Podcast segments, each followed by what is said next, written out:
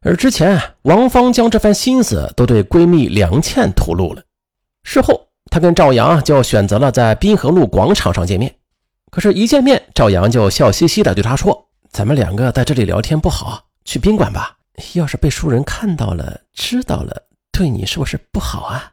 看着赵阳那一脸的得意与威胁的坏笑，王芳更觉得自己那晚的荒唐。但是事已至此啊，他也只好硬着头皮跟随赵阳进了附近的一个宾馆。那一次，在赵阳的胁迫下，王芳不得不再次和他发生了关系。事后啊，王芳对闺蜜梁倩说：“那个所谓掉在车上的东西啊，也只是赵阳想见她的一个托词罢了。”这时啊，王芳她内心已经打定主意，到此为止，自己和赵阳绝对不能再来往了。那边，王芳持续的冷战。让丈夫孙浩发慌，他不想放弃妻子，决定尽一切努力挽回这段婚姻。可是他发现啊，靠自己道歉忏悔都没有用，那只有去搬救兵了。孙浩就请假飞到南昌，岳父呢是南昌市的一家事业单位的领导。孙浩登门给岳父母就跪下了，他痛哭流涕地讲述了自己一时糊涂与一名女服务员出轨的经过。而后啊，又请求岳父母原谅。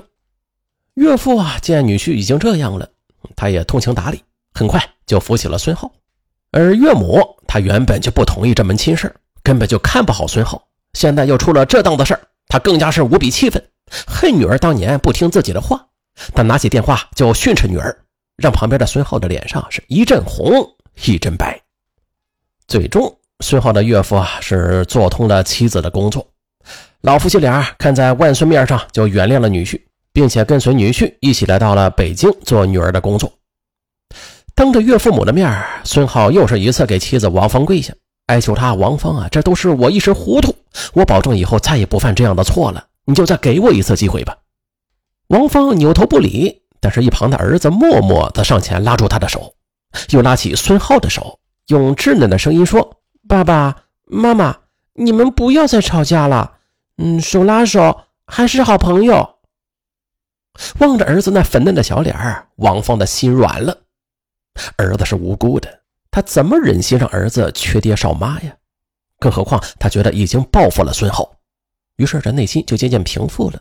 当晚，二人重归于好。另一边，赵阳从九月二十七日开始发给王芳的微信就基本上很难得到回复了。即便是回复，也是匆匆几个字儿，表示自己很忙。郑阳内心就感到了深深的失落。那个夜晚，激情如火的女子怎么一下子就降到冰点了呀？他就反思了一下自己，哎，觉得应该好好的表现一下。他知道王芳居住的小区，于是就每天守在小区门口去跟踪王芳。终于，他确定，他是在一家英语培训机构工作。于是。在第二天一大早，赵阳就到花店买了一大束玫瑰，又配上百合，然后直接来到了王芳的培训公司。王芳接到前台电话，说是楼下有个小伙子捧着一大束玫瑰花找他，他立马就意识到了是赵阳，于是啊，他就赶紧跟前台说，就让他们说自己外出谈业务了，不在公司。可是让他始料不及的是，赵阳竟然选择了在前台一直等他回来。王芳所在的公司是一个临街的一楼门市，赵阳的出租车啊就停在公司门口。王芳是如坐针毡，他只好给赵阳打电话，说自己今天在外边呢，根本就不回公司。可是赵阳仍然不甘心地问他在哪里，并且说啊他在哪里就要送到哪里，一定要把玫瑰花亲自交到他手上。王芳气得就喊：“你不要在我公司门口待着，那样会给我带来不好的影响。”赵阳这才悻悻地离开。果然很快呀，王芳就听到了关于自己的一些风言风语。王峰有个离异的男同事，一直对她很有好感，常常是明里暗里的向她表示暧昧。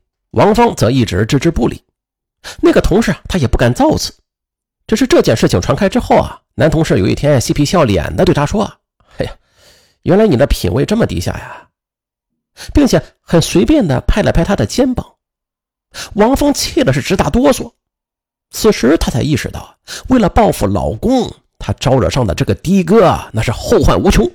于是，王芳就彻底删除了赵阳的所有联系方式，可是王芳的翻脸让赵阳异常恼怒，他是无法接受仅仅不到一周的时间呢，自己就被王芳无情抛弃的事实。赵阳想继续动手，却发现王芳每天下班呢都是有老公孙浩陪着，他已经不方便靠近了。赵阳就更加的失落起来，他苦思冥想，终于想明白了，那一夜精神崩溃的王芳肯定是把自己当成了报复老公的工具了。他找到了发泄口，内心平衡了，这才顺利的回家。只是自己这边，这不就成了用过的工具，弃之一边吗？如此一想，赵阳开始对王芳就产生了恨意，也越发想要继续这场游戏。于是他就一次次的换卡给王芳打电话，约王芳见面，想让他当面说清楚到底是怎么回事。但是王芳一听说是他，就立马挂掉，再打就再也打不进去了。而赵阳呢，他此前就被前女友伤害过，早就痛恨女人薄情。此时他就更加的心理失衡，又在网上搜索，竟然找到了王芳公司的家长群，就冒充家长群混了进去。在群里公然说啊，王芳很无耻，为了报复老公，勾引一个出租车司机搞车震。这样的人还有脸当老师吗？只是他还没有机会说更多的时候，就被群主给踢了出来。但是这事儿啊，还是让王芳感到恐慌。他意识到，如果不能妥善的处理好与赵阳的关系，赵阳还会继续搞事的。王芳将自己的苦恼就说给了闺蜜梁倩。梁倩建议啊，她直接把话说开，就说当时一时糊涂和冲动，现在不想保持这种关系了。他还能怎么样啊？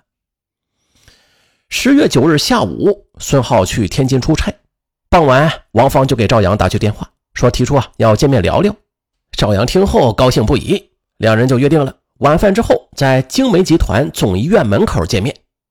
晚八时许，王芳来到医院门口，上了赵阳的出租车，赵阳就开车顺着石旦路一直向石门营方向开去。在一处僻静的郊区时，赵阳停住了车。赵阳盯着王芳的脸，可此时王芳的脸很平静，他的内心还是抱有希望的。希望二人能够继续情缘，而他在案发之后供述说，如果王芳能和他保持情人关系啊，他就不会再闹事。然而王芳一开口，态度就非常坚决。那天晚上是我一时冲动，我向你道歉。我也希望你以后不要再来打扰我的生活了。呃，赵阳愣了，他立马反问：“你想怎样就怎样是吧？你想开始就开始，想结束就结束？那你以为我是什么呀？”我就是你的垃圾桶吗？用完就扔掉。哎，王峰听了这话也有些恼火。喂，那你还想怎么样？难道我们发生了关系，我就得嫁给你不成啊？赵阳就恳求王芳保持来往，只要我们保持关系就行了，我不奢求你嫁给我。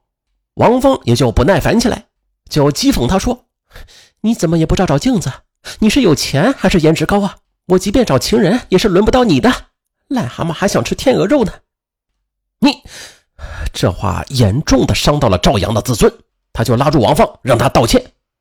王芳则表情厌恶，甩开赵阳的手。怪不得呢，你这么死皮赖脸的，还想让别人尊重你，配吗？难怪你前女友会甩了你呢！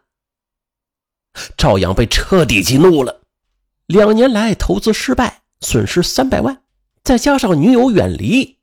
他内心的痛苦和耻辱一直是无处发泄，现在又被王芳撕的是体无完肤，他受不了了。终于，他伸出双手，拼命地掐向了王芳的脖子，一边掐一边喊：“你说谁无耻啊？是你先利用的我，你最无耻了。”也不知过了几分钟，他觉得王芳身体瘫软下来了，急忙松开了手，这才发现王芳已经没有呼吸了。赵阳呢，就这么呆呆的等了十多分钟。王芳却再也没有苏醒的迹象，他这才感觉到前所未有的恐慌。他呆呆的坐了半个多小时，然后决定抛尸。午夜时分，他将王芳的尸体拉至斋堂镇幺零九国道附近的垃圾场，用一把铁锹撬出了一个小坑，将王芳扔了进去，然后又用垃圾和废土进行了掩埋。这是第三天一大早，一名放羊的农民就发现土堆中露出一只脚来。随即向警方报了案，这起案子也不难侦破。警方经过简单的调查之后，就锁定了赵阳。两天之后，赵阳在家中被抓获，他对杀害王芳的犯罪事实供认不讳。